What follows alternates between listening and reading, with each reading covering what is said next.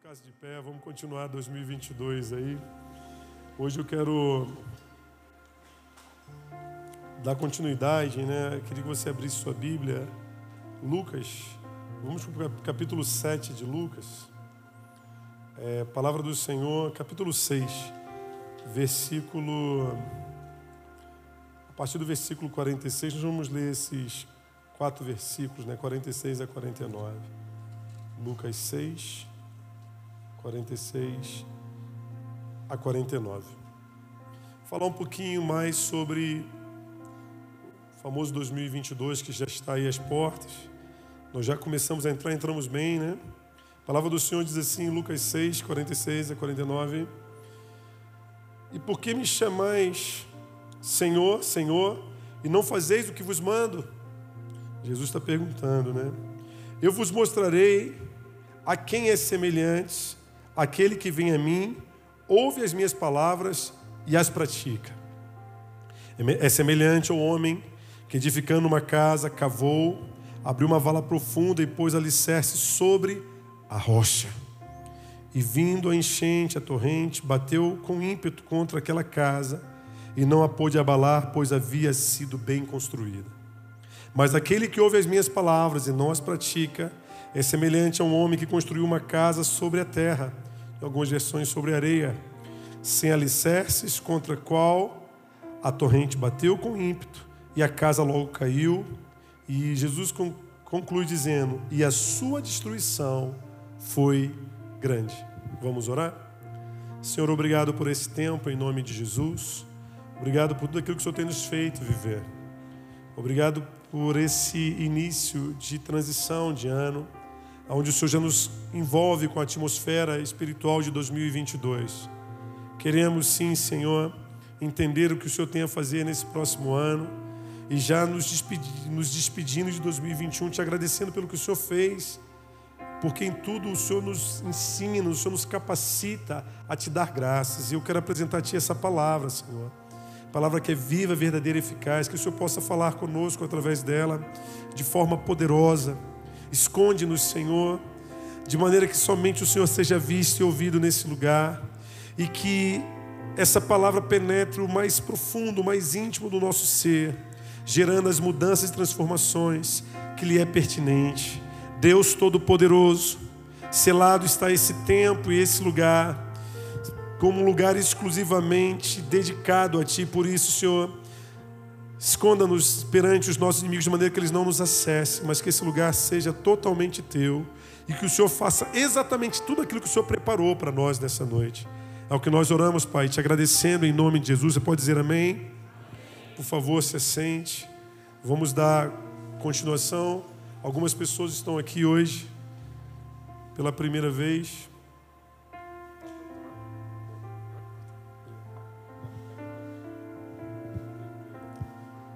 Cordão bonito.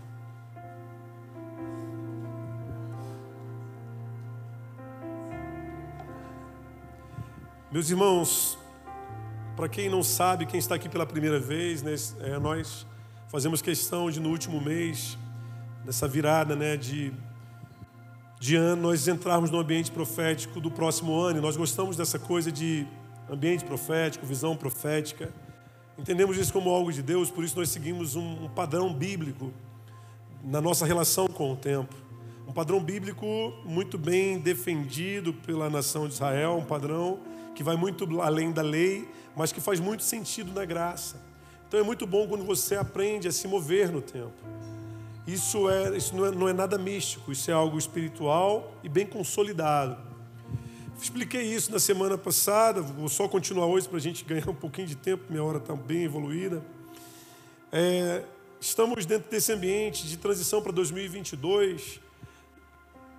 Concomitantemente, estamos também né, acompanhando a transição do calendário judaico, que é um calendário base importante para nós. E se você tiver dúvida sobre isso, pegue grandes fatos da história e vá lá no calendário judaico e veja o que está sendo que está acontecendo dentro, qual, qual é o ambiente profético daquele calendário que você vai se impressionar. Né? A gente estava falando sobre, há um tempo atrás, há uns anos atrás, se não me engano, cinco, seis anos, não gosto de falar assim precisamente, mas tivemos as, os eclipses lunares, né? que, são, que são as luas de sangue, os tetra, a de sangue. Né? E, e sabe o que era interessante?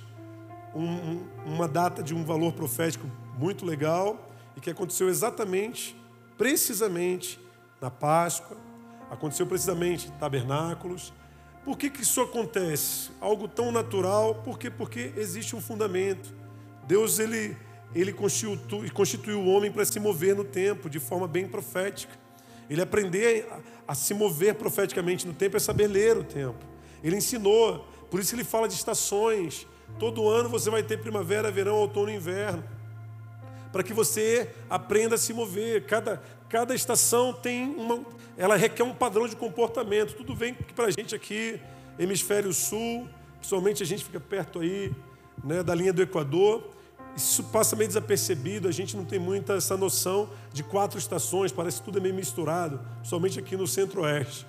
Mas isso é mover, movimento profético, é Deus ensinando o homem a se mover. Existe uma estação para se preparar, uma estação de recolhimento, existe uma estação de guerra, uma estação de, de se mover, de, de sair para requerer, existe uma estação de colheita, de descanso, e isso é entender tempo, tudo bem? E quando a gente fala de 2022, 5.782, a gente vai trazer ênfase sempre sobre o ano. Entramos na década de, de Pei, que é a década de 80 no calendário judaico. E essa década fala de proclamação, e essa década para nós é muito importante. Fechamos uma década de preparação, que foi a década de Ain. Terminou lá em 79, em 2019. E eu acho legal que essa relação desses calendários, elas nos auxiliam muito. E dentro desse, desse ambiente, eu quero trazer ênfase exatamente sobre 22. O 2 que, segundo a tradição hebraica, é representado pela letra Bet. No mundo antigo, letra e número são a mesma coisa, né? Você, isso está sempre junto. E hoje eu quero dar ênfase a mais um aspecto desse 2. Eu falei na semana passada que dois aponta diretamente para começos. Dois é o número dos começos. Quando Deus quer começar uma família, Ele chama duas pessoas.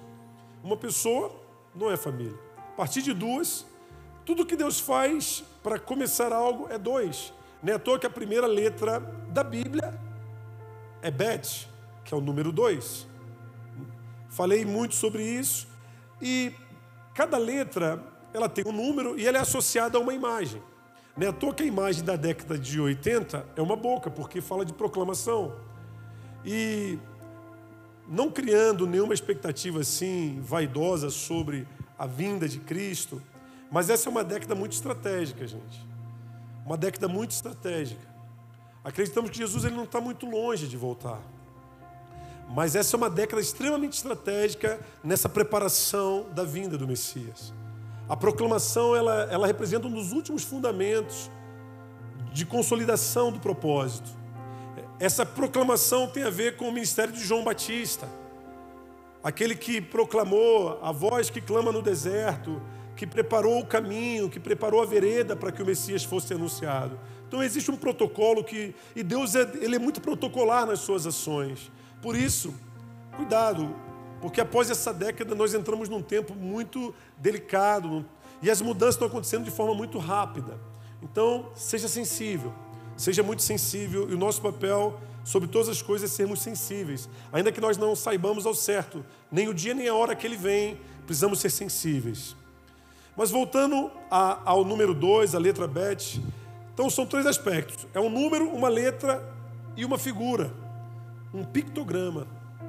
E a figura associada ao número 2 é uma figura que tem tudo a ver com o começo, sabia?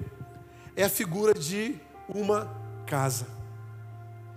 E por isso eu fiz questão de trazer esse texto de Lucas capítulo 6, porque ele reflete muito bem a nossa relação com essa casa. Capítulo 6 de Lucas, Jesus está aqui no Sermão do Monte. Você vai ver esse, essa mesma colocação de Jesus, né, feita de um, dentro de uma linguagem um pouquinho diferente, mas dentro do mesmo contexto, por Mateus. Mateus também vai tratar desse mesmo, desse mesmo momento, da, da, do momento em que Jesus se apresenta para falar: Ei, muitos Ele está fechando já o sermão, ele fala: muitos me chamam, muitos clamam a mim. Eu quero dizer para vocês algo. Entenda uma coisa.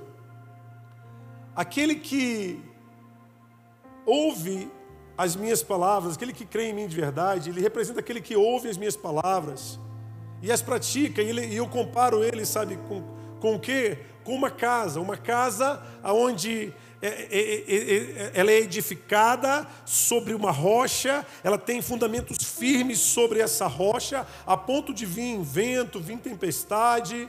Essa casa, por mais que ela, ela seja resistida, ela não se abala, ela não se destrói. Assim como aquele que ouve a minha verdade e não as pratica, ele também vai construir uma casa. Só que ele não constrói essa casa sobre a rocha ele está com essa casa sobre areia. E, esse, e ele está fadado a, diante de ventos e tempestade. Em algum momento, não importa qual, em algum momento, essa casa vai ruir. Porque ela não vai resistir. Ela é feita para ruir. E eu quero dizer que isso tem tudo a ver com o começo e quero que você comece a, quero que você comece a entrar nesse texto, porque hoje nós vamos trazer exatamente essa relação. Começo para Deus tem a ver com construção. Quando Deus chama você para começar algo, quando você associa a relação começo com construção, você vai perceber que a ideia de uma casa, ela se torna muito rica. Primeiro porque a casa, ela trata de uma experiência completa. Então a ideia da casa faz que você entenda que começos eles não são nem um pouquinho relativos. É algo absoluto. Não adianta você falar, não, eu quero começar algo, eu quero, estou é, pensando em começar. Enquanto você não colocar ali a mão na massa e começar a cavar em busca dos alicerces, trabalhar os alicerces para que essa casa seja construída, você não está vivendo começos. Você ainda está ali na expectativa. E a primeira coisa que eu quero chamar a sua atenção, e isso faz com que 2022 se torne um ano bem estratégico para todos nós como igreja, porque definitivamente é um ano de começo. Eu falei na semana passada, a gente está fechando 2021, falei um pouco da semana, da semana passada sobre o que foi 2021 para nós. 2021 foi um ano de maturidade, de amadurecimento. E eu também disse: se tem uma coisa que é dedicada aos maduros, é começar. O começo é dedicado aos maduros. E nada mais maduro do que uma construção, porque Deus está dizendo para você que, ei, tem coisas que precisam ser começadas, sim, mas não é de qualquer jeito. O homem carece de começos. Definitivamente, nós carecemos terrivelmente de começos, por quê? Porque os começos afirmam a nossa natureza de Deus, são os começos que dizem quem de fato nós somos. É através dos começos que Deus compartilha a mentalidade da eternidade. O conceito de eterno é para quem vive começos. Entenda isso. O conceito de eternidade é dedicado a quem vive começos. E eu quero que você guarde bem esse princípio, porque um dos nossos problemas como igreja está muito patente nesse texto. E hoje eu quero que nós mergulhemos no conceito de começos dentro da perspectiva que Jesus deixou muito clara e que aponta muito para o papel da igreja nos nossos dias. A partir do momento em que o homem peca, o homem perde a sua capacidade de viver começos. A terra foi feita para ser um grande lugar de começos. As coisas eram para começar e não saber terminar. E o pecado, ele consolidou as experiências de finais. Então o pecado, ele, literalmente, ele inverteu a nossa relação com o começo, ele perverteu essa relação. E naquilo que somos tão motivados a começar, temos sido totalmente reféns de finais. E hoje nós temos um mundo de grandes finais. Hoje o mundo ele trabalha com finais. Ele está totalmente alienado a finais. E quando eu começo a analisar sobre essa relação, sobre essa ótica de começos e finais, quando eu começo a analisar como está o mundo, eu me assusto, sabe por quê? Porque além da gente ter perdido toda a nossa sensibilidade de começos, nós nos apegamos tanto aos finais que hoje nós vivemos as culturas de corrupção, de destruição tão bem defendidas pelos finais. E o que eu chamo de cultura de corrupção e destruição? Você começa a chamar o errado de certo. Por quê? Porque você não consegue viver o certo. Ah, você não consegue viver o certo? Não, então o errado passa a ser certo. Isso é cultura de final. A partir do momento que eu não tenho poder para, no mínimo, lutar em prol dos começos, eu vou me tornar refém dos finais. Vai chegar uma hora que esses finais vão me dominar, a ponto de, não, tá bom assim. E nós nos tornamos hoje reféns de muitos finais. E o nível de corrupção está em, todos os, tá em todas as áreas, em todas as esferas, a ponto de, hoje, a família, ela está bem, o conceito de família está bem corrompido. E eu falo isso com muito respeito. Quando eu vejo um casal de homossexuais, eu não tenho preconceito nenhum, não. O meu problema é chamar aquilo ali de família. Porque não é. Família ela tem um padrão que descende de Deus. Então isso não é negociável segundo a palavra. Agora, a relação, a motivação de quem vive, isso é outra história. Agora, o que faz eu assumir aquilo ali como família é exatamente muito da minha incapacidade de promover a família na sua essência. O que me faz chamar uma relação de duas pessoas do mesmo sexo de casamento é exatamente a minha falência perante o conceito original do que é casamento. São finais. São finais. E o meu problema dentro desse contexto todo aí não é, ah, pô, pastor, homofobia. Não, isso não é homofobia. Isso é corrupção de conceitos. É diferente. Cria-se um nome para isso. Agora, esse nome que já existe, casamento, família, ele existe porque ele não foi inventado por nenhum homem, não. Ele foi inventado por Deus. Deus é, trabalhou esses conceitos, Deus os trouxe para o homem. E Deus os revelou a partir do homem. Para quê? Para que a natureza de começos vigorasse de forma muito ampla no homem. Mas o pecado veio e ele resistiu. O pecado veio e acabou com isso. Por isso nós estamos numa geração, gente, extremamente corrupta. Por quê? Porque ela perdeu, pior do que perder a capacidade, porque isso já foi muito bem falado na semana passada. Pior do que perder a capacidade com, em viver começo é perder a afinidade com começos. Porque durante muito tempo nós caminhamos tentando ser quem nós não conseguimos, mas nós tínhamos afinidade com aquele conceito. Durante muito tempo, ser fiel era algo legítimo.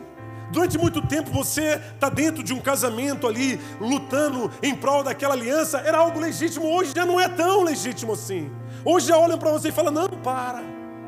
Você não precisa mais. E, esse, e essa afinidade com, com o casamento, essa afinidade com, com valores, com princípios tão fundamentais, ela se perdeu.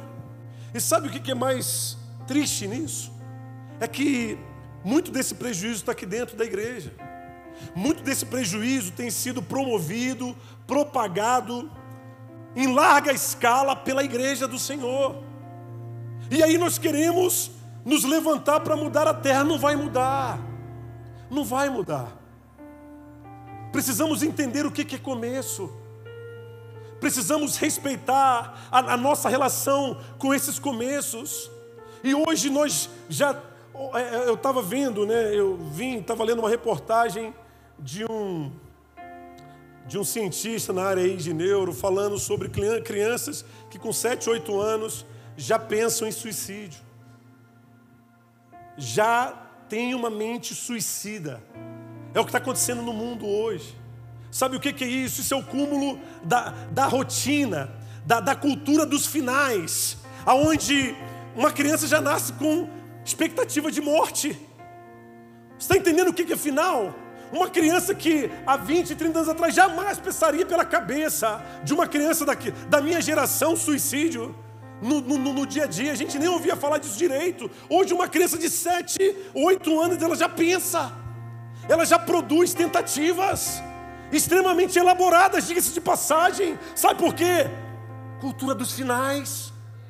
Ela não tem expectativa, ela não tem afinidade com esse começo. E eu trouxe, eu achei interessante que eu estava exatamente lendo um pouco sobre essa palavra e essa reportagem veio bem a calhar, que eu falei, meu Deus, olha o nível de sociedade que nós estamos. Aonde é normal hoje uma criança com essa idade estar debaixo de depressão profunda. Isso é ausência total de começo. Uma criança que naturalmente, seja ela da onde for, de que classe social, não importa, ela tem uma expectativa de vida muito grande, ela está ali toda feliz, ela se alegra com qualquer coisa. As crianças dessa geração não.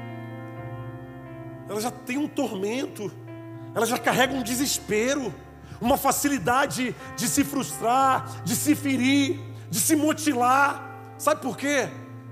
Porque ela está presa a grandes finais. Ela está terrivelmente presa aos finais.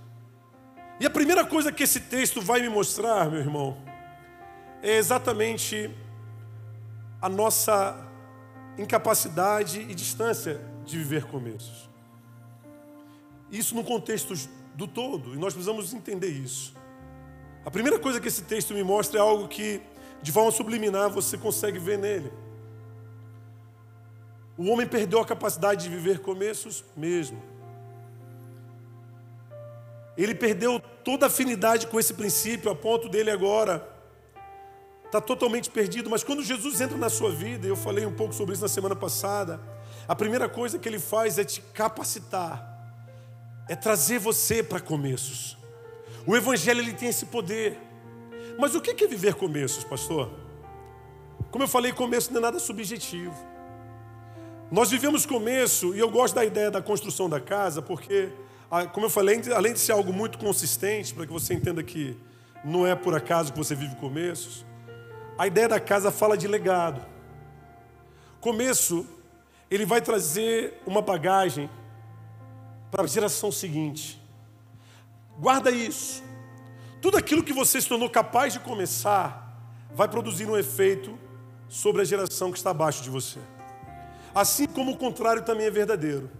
Tudo aquilo que você não foi capaz de começar vai trazer um prejuízo para a geração que está abaixo. Por isso eu gosto da ideia da casa, porque a casa ela, ela, ela traz essa coisa temporal, essa coisa de transição, de herança. E a forma mais prática, mais prática da gente entender isso é da nossa relação com heranças. A herança que os nossos pais deixam.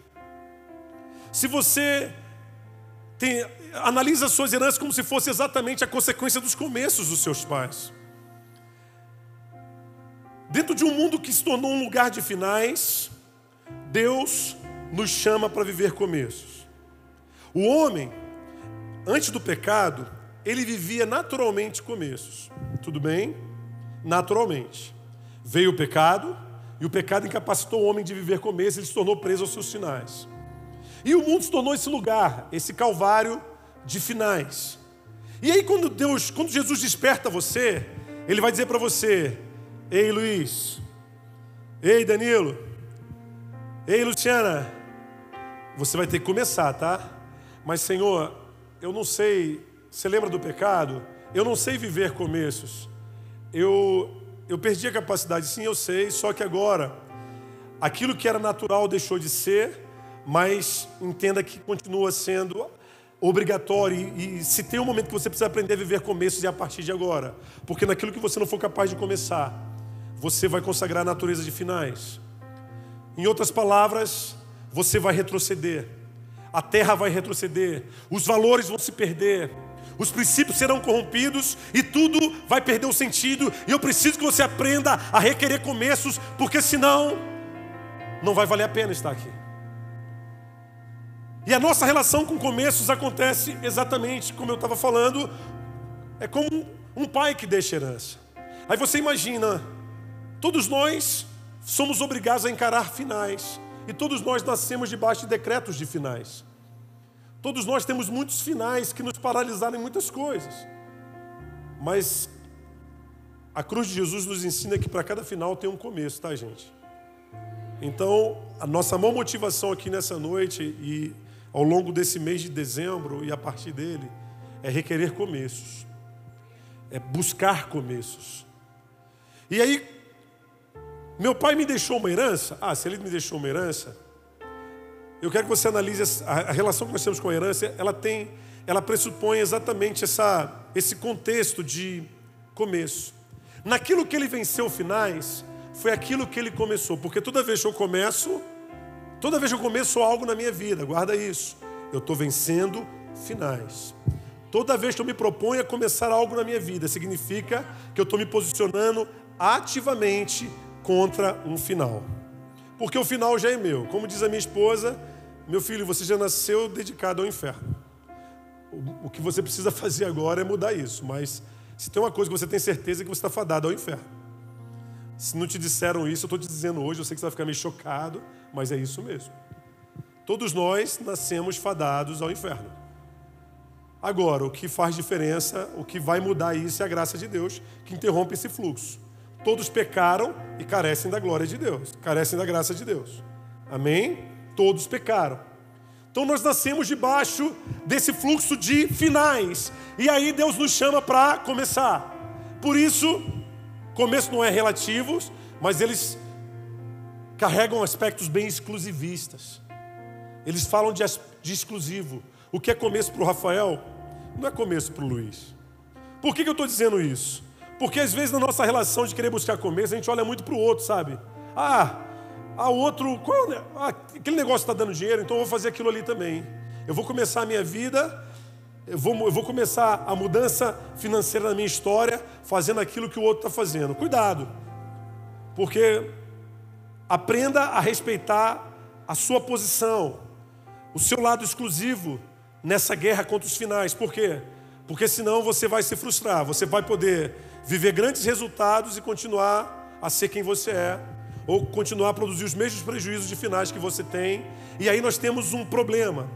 São os resultados que alimentam finais ao invés de promover começos. E hoje nós temos uma sociedade que ela está tão cheia de bons resultados, só que esses resultados vêm só para alimentar os seus finais, porque não transforma. Em outras palavras, sabe o que eu estou chamando a tua atenção? Muito mais do que para uma solução de problema, eu quero que você seja transformado muito mais do que uma resposta, uma chave de, de, de mudanças para aquilo que você tem vivido. Deus te chamou para ser alguém diferente, para produzir algo a partir daquilo que você tem vivido, que vai mudar você, e a partir de você, mudanças vão acontecer. Aí sim vale a pena ter grandes resultados. Porque começar algo é muito mais que planejar, bons planos, bons alvos e se propor a alcançá-los. Cuidado com isso, porque você pode estar só alienando alienando a necessidade de começos que Deus tem para a sua vida. A vida de cada um de nós é recheada por finais.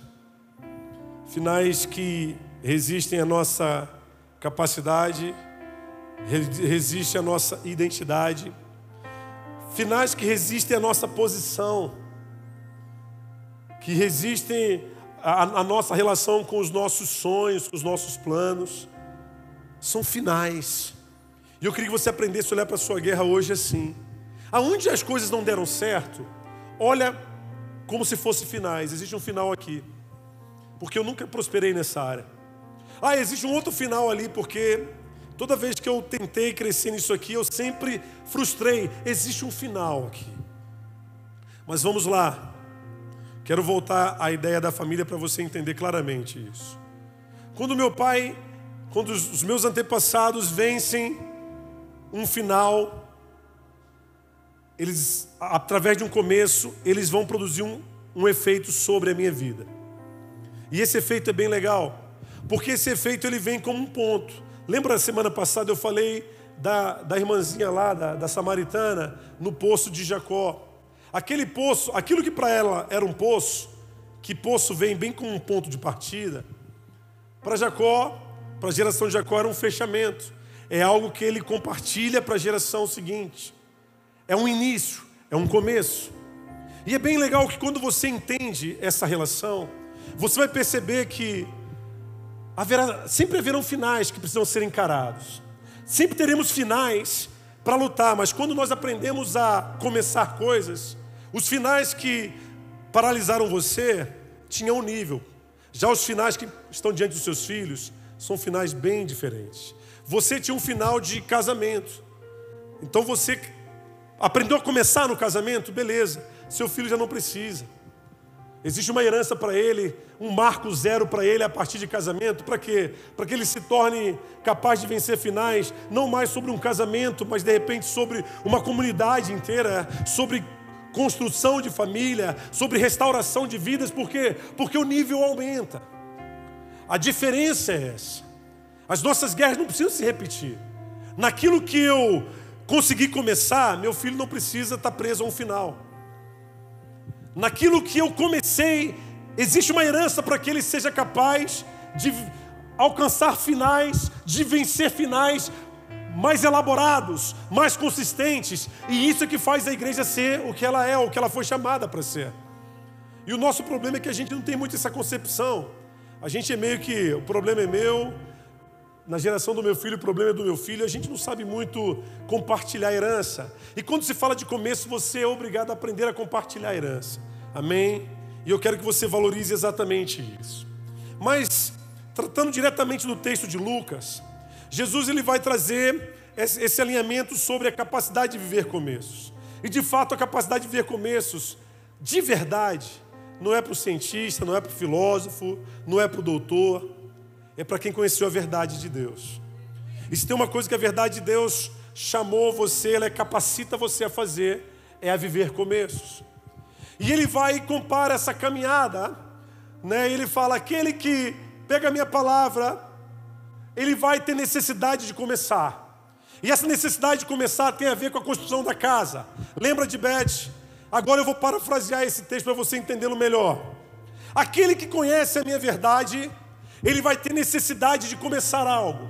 Então a primeira coisa que eu quero estimular você é ter uma experiência com a verdade de Deus que traga luz sobre finais que você precisa aprender a começar. Em outras palavras, existem coisas que precisam ser construídas imediatamente. Coisas precisam come é, começar a, a, a serem ativas na sua vida e tem que ser a partir de hoje. Porque isso tem a ver com a tua experiência com Deus.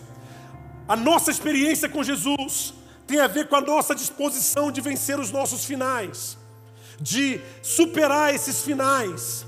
Nem à toa que você converte e o maior de todos os começos é instituído na sua vida.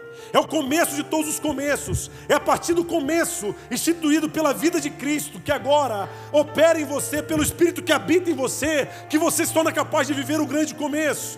E ele fala: olha, viva esse começo, você está pronto para começar. E isso, por mais que você não perceba de forma tão clara como eu estou falando aqui, isso acontece com todo mundo. Em que momento você percebe que isso acontece com todo mundo, pastor? É aquele momento onde você se converte e fala: agora tudo vai dar certo.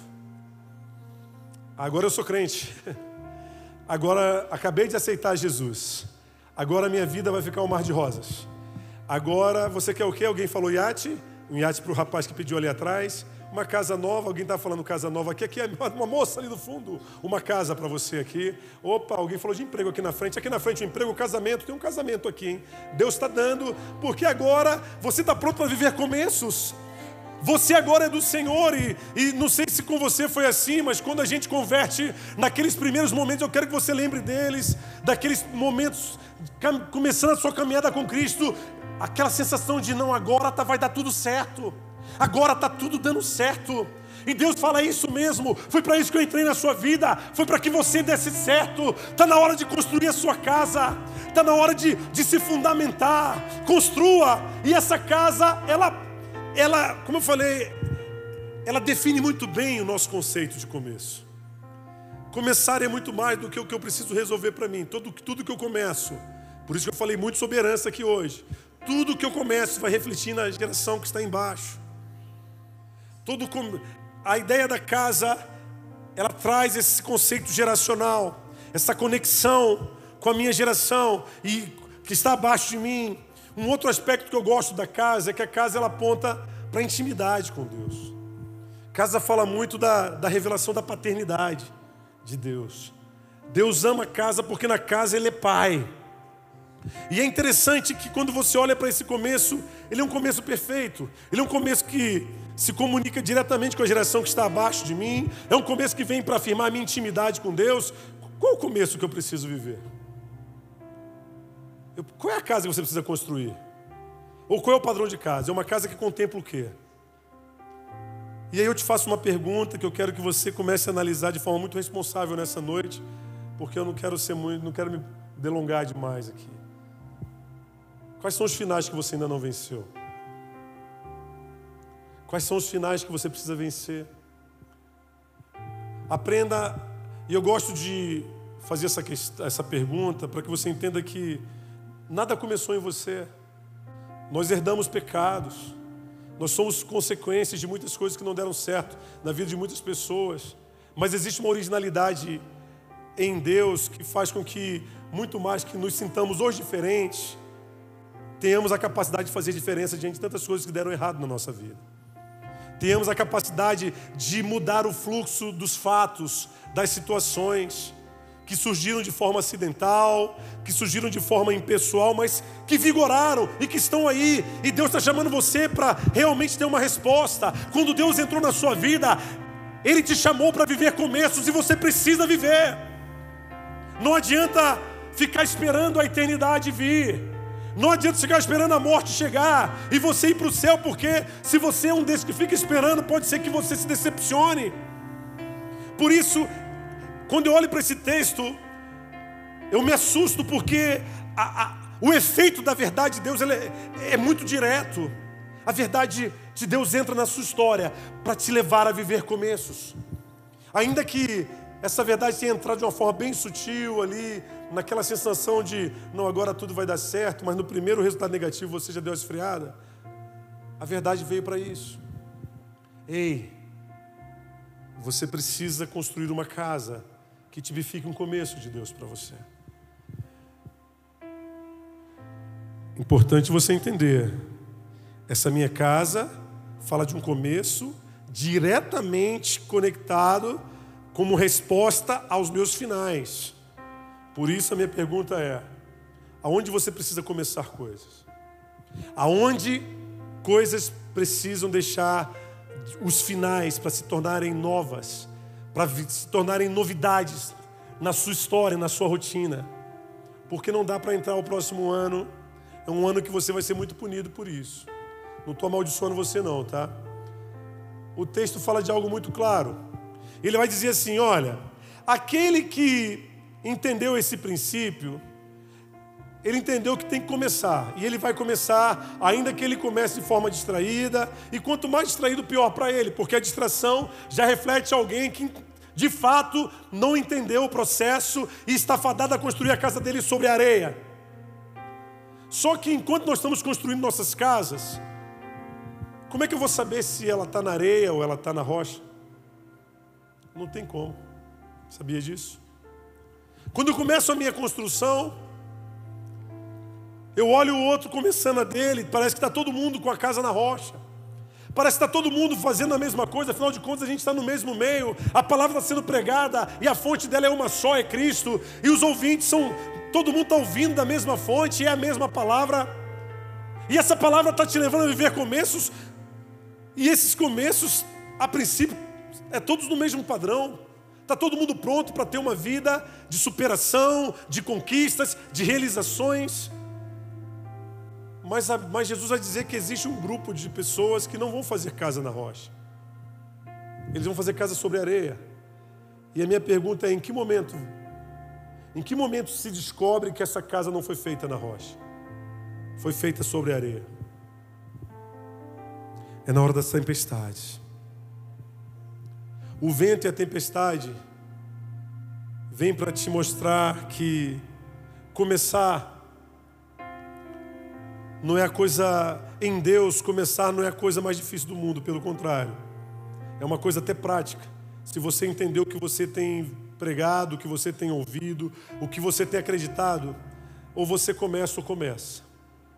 Vai te mostrar que diante dos seus começos, Luta também não é uma coisa exclusiva para um, diferente do outro, é comum de todos.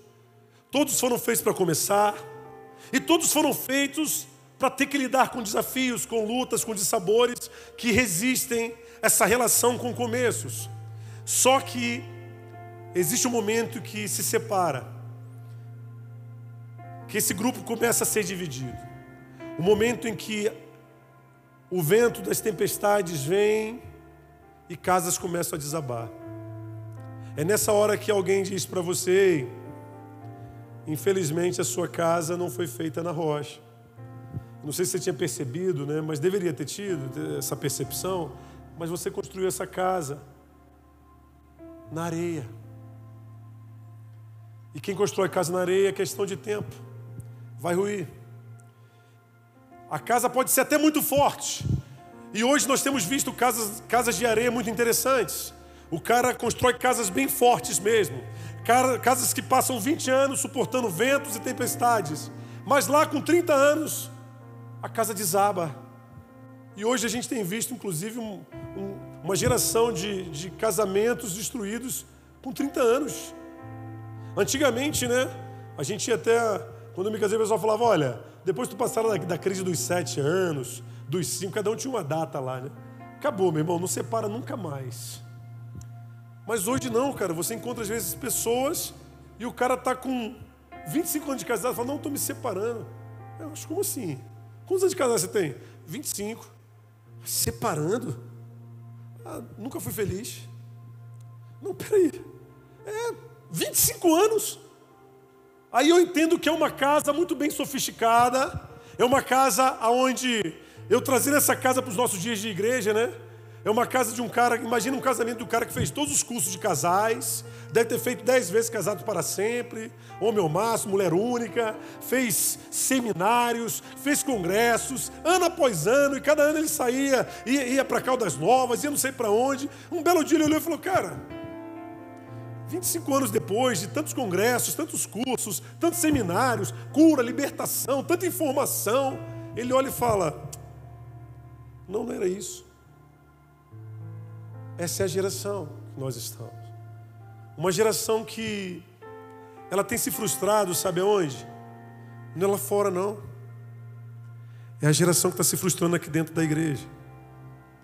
E ela se frustra e você acha que Deus está preocupado da maneira que muita gente acredita, não que Deus ignore isso, porque Deus não, não é o contexto de Deus ignorar, mas a impressão que é como se Deus falasse: olha, o que, que Deus vai, o que, que vão pensar de Deus a respeito disso? Deus está falando, não. Olha, o pastor desviou, o que, que vão pensar de Deus? Deus falando, de mim? Pensa o que eles quiserem. Esse ministério é uma casa sobre areia. Eu resisti a esse ministério lá no início. Desde o início eu sempre resisti. Mas a vaidade dele, a vaidade dela falou mais alto. Eles estavam tão preocupados porque construir a casa sobre areia é buscar resultados rápidos, começos efervescentes, imediatistas. E nós estamos numa geração que é a nossa maior guerra hoje. Eu vou dizer para você, quando eu, dentro do, diante do, do desafio de começar, a nossa maior guerra hoje não está em começar, porque todo mundo está disposto. O problema é como começar. E esse como diz: qual é a tua motivação? Porque se você está buscando resultados rápidos, cuidado, você corre um sério risco de fazer casa na areia, porque a casa na areia tipifica isso. É uma casa que rapidamente ela já está lá, ela já está de pé, ela já está pronta, toda adornada, toda, toda bonita, só que ela é uma casa de areia. E Deus vai falar para você: ei, eu não tenho parte com ela. Mas por outro lado, ele fala: mas existe um grupo de pessoas que fizeram a sua casa na rocha. Agora, essa casa é uma casa que muita gente não quer construir. Porque você tem que cavar. Eu imagino essas casas sendo feitas em terrenos bem paralelos, sabe? Porque Jesus fala claramente em Mateus, em Lucas, sobre cavou e abriu uma vala profunda. Como quem diz, estava tudo na superfície era tudo areia. Mas esse cara cavou e fez uma vala profunda até encontrar de fato a rocha. E ali ele fez o alicerce dessa casa, ou os alicerces dessa casa. E ali ele instituiu a plataforma onde essa casa estaria sendo construída. Nós temos um desafio perante esse ano que está prestes a começar. O ambiente profético de 2022 é um ambiente de ventos fortes, de tempestades. Guarda o que eu estou dizendo, estou falando aqui, depois você me cobra. Está gravado. Mas é um ambiente, isso que o Espírito Santo tem falado diretamente. É um ambiente onde muitas casas vão ruir. E Deus quer que essas casas desabem. Ele quer que porque porque ele nunca teve parte com elas. Nós acreditamos que bastava fazer estarmos bonitos na foto, fazermos uma propaganda em nome de Jesus, que pronto, Jesus se alegraria, Jesus nunca tem parte nisso. Bastava nós termos um carro bonito, uma roupa bonita e dizer que foi Ele que deu, que pronto, nosso testemunho já estava pronto. E quando você vai entender começos, Ele vai provar para você que nunca foi isso. Existe um padrão, existe um nível de casa a ser construída que reflete o começo que Ele tem para você, e cabe a você requerer esse começo. E requerer esse começo representa você querer sair do ambiente da areia e falar: não, eu preciso cavar mais. Eu preciso cavar mais, porque eu sei que se Ele me der muito hoje, eu corro o risco de me corromper. Eu preciso cavar mais porque eu quero entender aonde, da onde vem meu fundamento, da onde vem a minha experiência com Ele, porque eu quero uma casa que quando ela estiver de pé, não vai haver vento nessa terra, não vai haver tempestade nessa terra que seja capaz de derrubá-la, porque quando Deus chama você para começar, Ele está te chamando para viver uma experiência que ela não tem fim. Guarda isso. Quando Deus chama você para começar algo, Ele está chamando você para uma experiência que não vai acabar, mas vai ser tudo a partir dela, porque as coisas de Deus são eternas. O dia que eu comecei a estudar, você não vai parar nunca.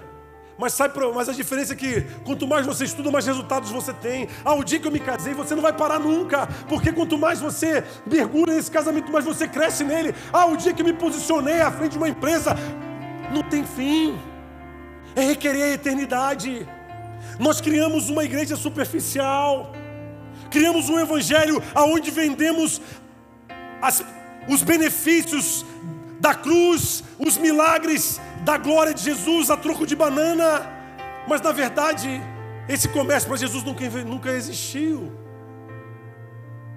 Jesus ele tem esperado uma geração que constrói casa sobre rocha e ele sempre reprovou a geração da casa sobre areia. E falou: Ei, vai ruir, mas Senhor, em teu nome. Olha, eu casei na igreja. Meu querido, o problema não é meu, eu te dei um fundamento. E você brincou com ele. Você veio para cá para buscar teus resultados. E vai ruir. E vão falar mal de mim. Problema é de quem falar. Mas você entende que eu não divido a minha glória com ninguém. Eu chamei você para ser alguém para saber respeitar começos, para sentir dor, porque cavar tem a ver com isso. E eu quero que você entenda agora essa casa, analisando a construção. Construir a casa a partir da areia, não é que seja fácil, porque não é, mas ela é muito atraente aos olhos e você é muito motivado pelas tuas, pelos teus valores, pelas tuas vaidades. Por quê? Porque você está muito preocupado com o que os outros vão pensar de você, o que os outros acham da sua casa, do que você está fazendo. E a preocupação de quem está disposto a fazer casa na areia está muito focado na terceirização dos rótulos, dos conceitos, é o que o outro acha, o que o outro pensa. Eu vou mostrar para o outro que eu posso. É, vou mostrar para todo mundo quem sou eu e vão ter que saber agora, vão ter que me dar valor. Isso tem muito a ver com a cultura da casa sobre areia. Quem me viu passar na prova e não me ajudou, essa coisa assim. Dá até para fazer uma música. Meio herética, mas dá. Se liga no mistério. Aquela coisa de toma lá da cá. Construir uma casa na rocha é diferente. É entender que eu não tenho opção. E eu queria que você saísse daqui hoje com, esse, com essa ideia de: Senhor, eu não vou mais fugir dos meus começos. Eu não vou mais negociar, eu preciso começar algo. E, e o segredo nunca foi a casa. Porque casa por casa, uma o vento derruba, por mais bonita e forte que ela seja, porque ela é na areia. E o que sustenta a outra, por menor e mais simples, é a rocha, porque o segredo dos começos não é a minha capacidade, não é quem eu me tornei, não é o que eu vou fazer, é quem Ele é na minha vida. Esse é o segredo, eu falei muito disso na semana passada. Deus ama começo, porque no comer, é nos começos que eu aprendo a revelar quem Ele é. Eu sou trabalhado no caráter dEle, na glória dEle, na imagem dEle, e é para isso que Ele nos chama para requerer começos, porque o começo nunca vai falar de mim, vai falar dele. Por isso ele ama o começo. Mas ele, muito mais do que amar começos, Ele ama começos que apontam para casa sobre a rocha, aonde não importa o tamanho da tempestade, não importa a força do vento, ela está lá e você vai ser reconhecido exatamente por isso, porque quando olharem para você diante da tempestade, não vão olhar para você, vão olhar para a tempestade para o fundamento e vão falar: Cara, como é que você está de pé? Como é que você está de pé? Casas muito maiores caíram, porque esse vento é forte demais, essa guerra está alta demais, e você vai falar: porque eu construí sobre ele.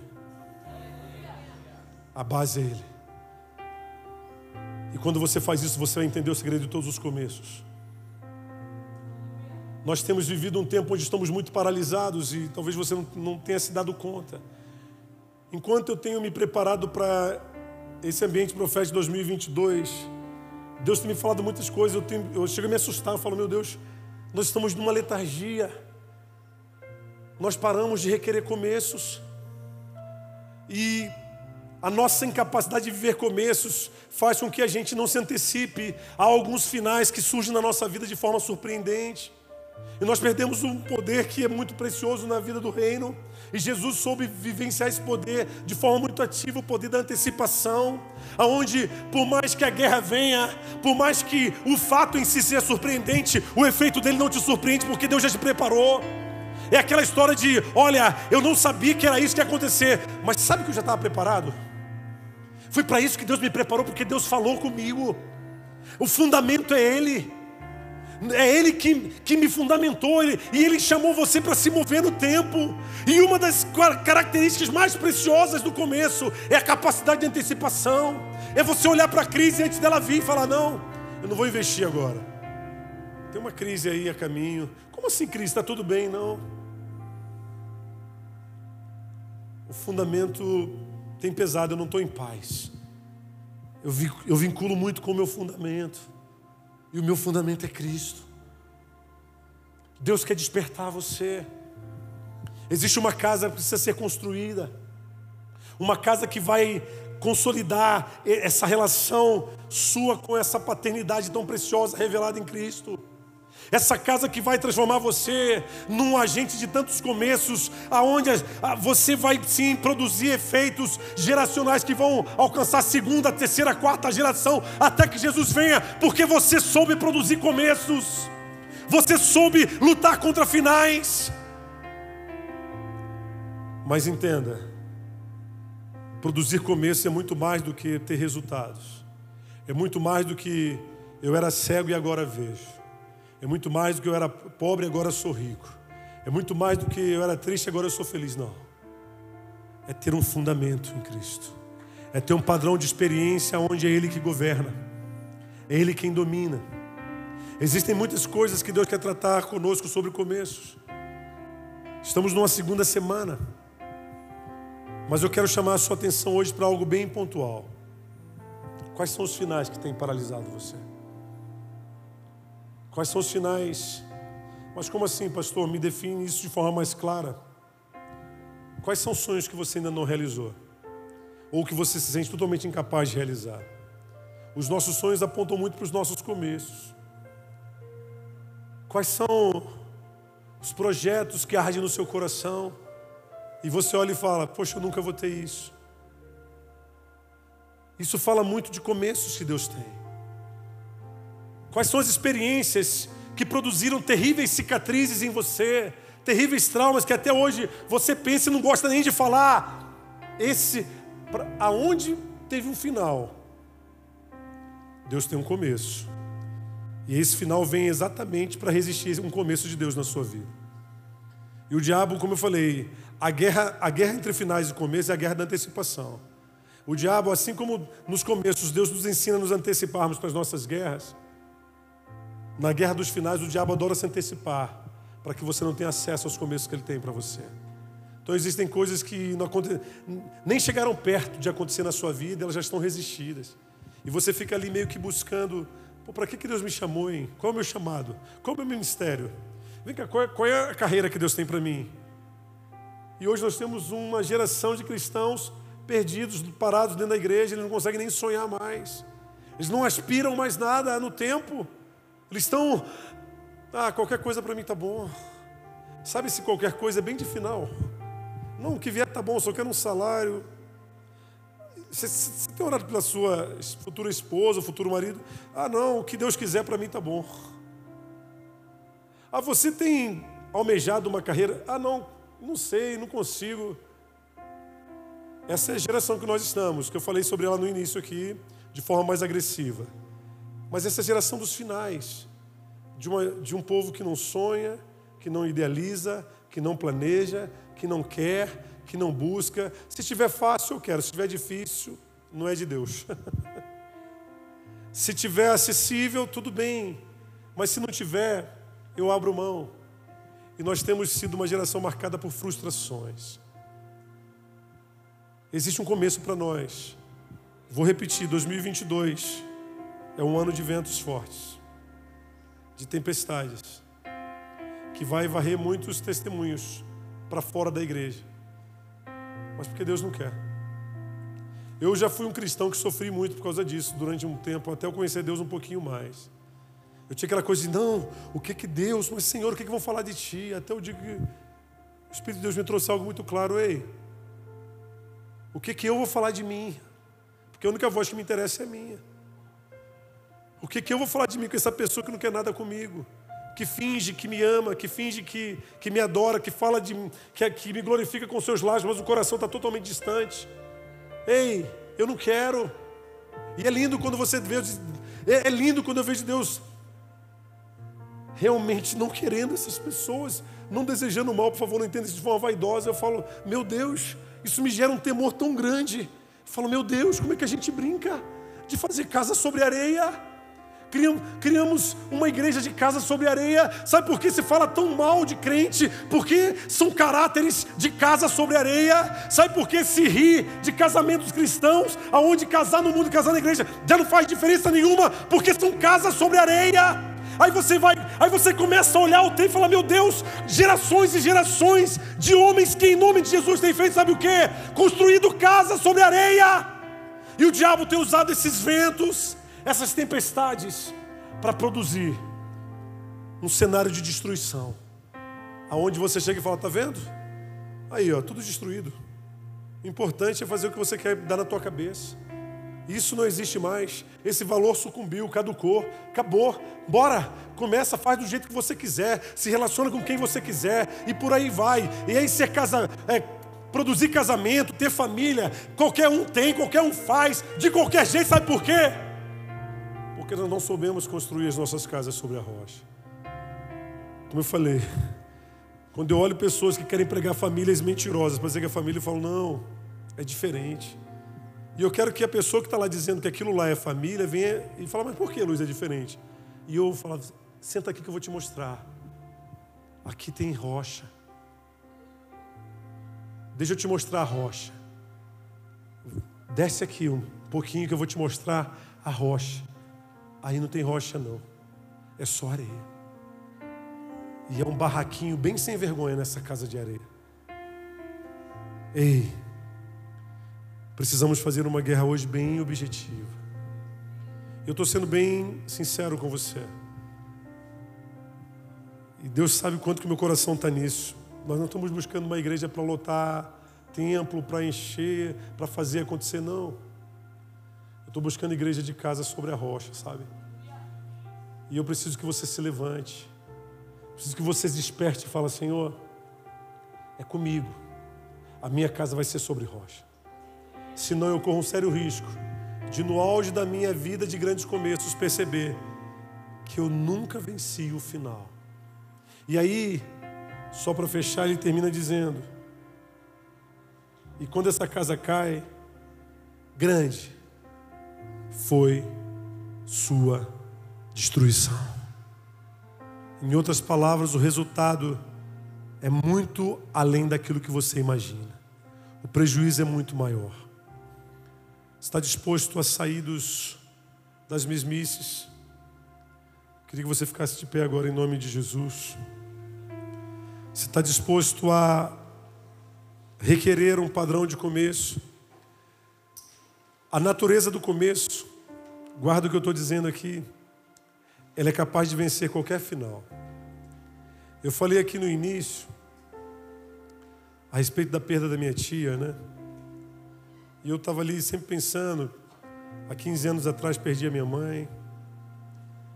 E uma coisa que eu aprendi diante das perdas de pessoas que nós amamos é que elas sempre surgem como grandes ventos, sabe? Grandes tempestades para aquele jogar tudo para o chão daquilo que foi construído dentro do contexto de relacionamento, de vivência, de identidade, a ponto de você olhar e falar: não, para mim já não vale mais a pena. Mas aí é que entra esse princípio: para cada final tem um começo.